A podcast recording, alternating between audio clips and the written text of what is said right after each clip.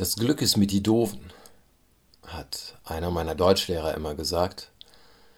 Und ein Freund, der heute Deutschlehrer ist an einer Schule im sozialen Brennpunkt, hat erzählt, wie als er anfing, eine Kollegin auf ihn zukam und eine ältere Kollegin und gesagt hat, so, du gibst dir zu viel Mühe. Du musst verstehen, dass diese Leute nicht so sind die sind mit sehr viel weniger glücklich. Die brauchen das alles nicht, was du denen vermitteln möchtest.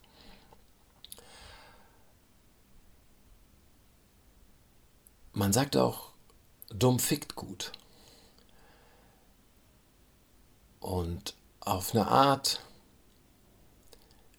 ist ja an all diesen Sachen etwas dran, nämlich insofern, wenn wir beim Sex bleiben, dein Verstand, deine Intelligenz, deine analytische Schärfe hilft dir nicht, guten Sex zu haben. Und wenn dieses Denken einsetzt, wow, ich habe gerade total guten Sex, dann ist das eigentlich ein Zeichen dafür, dass das nicht stattfindet. Es findet dann statt, wenn diese nächste Ebene ausgeschaltet ist, wenn das Beobachten und Analysieren wegfällt. Der Verstand ist nicht besonders hilfreich, wenn es darum geht, sich gut zu fühlen. Verstand ist dafür auch nicht gemacht. Er ist dafür gemacht, Dinge zu analysieren und zu verstehen, um zu begreifen. Ähm, aber der Umkehrschluss, dass die Leute, deren Verstand anders funktioniert, weniger funktioniert, weniger scharf ist, deswegen glücklicher sind, der greift nicht. Also behaupte ich natürlich einfach. Um so etwas zu erzählen, muss man sich natürlich auf irgendeiner Seite einordnen. Ich gehöre zu den Leuten mit etwas mehr Verstand und ähm, maße mir jetzt an zu sagen, wie es ist für die Leute mit etwas weniger Verstand.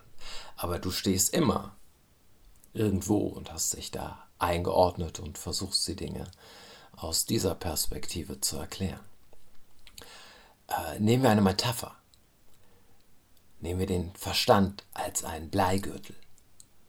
So, der hilft dir nicht beim Schwimmen. Nein. Und der ist hinderlich. Ja. Aber in dem Moment, in dem du diesen Bleigürtel abnehmen und wegwerfen kannst, heißt das noch lange nicht, dass du schwimmen kannst. Und es steckt eine unwahrscheinliche Arroganz da drin, zu sagen, die brauchen weniger. Diese Leute aus dieser Schicht, die in unsere Schule kommen, die sind mit viel weniger glücklich. Ich bin mir sicher, dass es irgendeine Ebene, auch wenn sie es selber nicht ausdrücken können, dass es bei diesen Menschen eine Ebene gibt, die ihnen ganz klar sagt, wo ihre Position in der Gesellschaft ist, was ihr Wert in der Gesellschaft ist, wie sie angesehen werden. Und sich davon komplett frei zu machen und glücklich zu sein, halte ich für nahezu unmöglich. Aber was passiert, glaube ich, ist, dass die Leute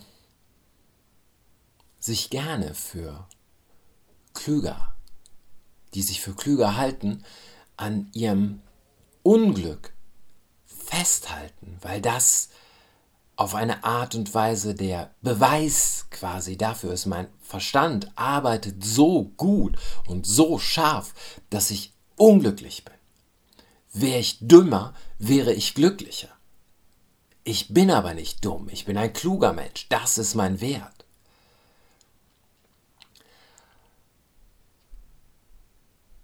Aber es stimmt halt nicht. Man ist nicht glücklicher, wenn man dümmer ist, wenn der Verstand weniger arbeitet, schlechter arbeitet, äh, wie auch immer, anders ausgeprägt ist.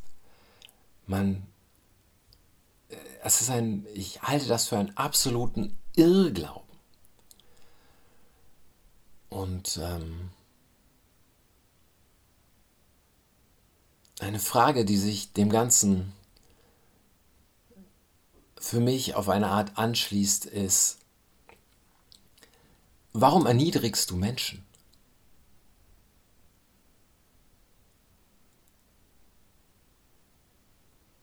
Und wenn man sagt so, nein, ich mache das nicht, ich, ich erniedrige keine Menschen,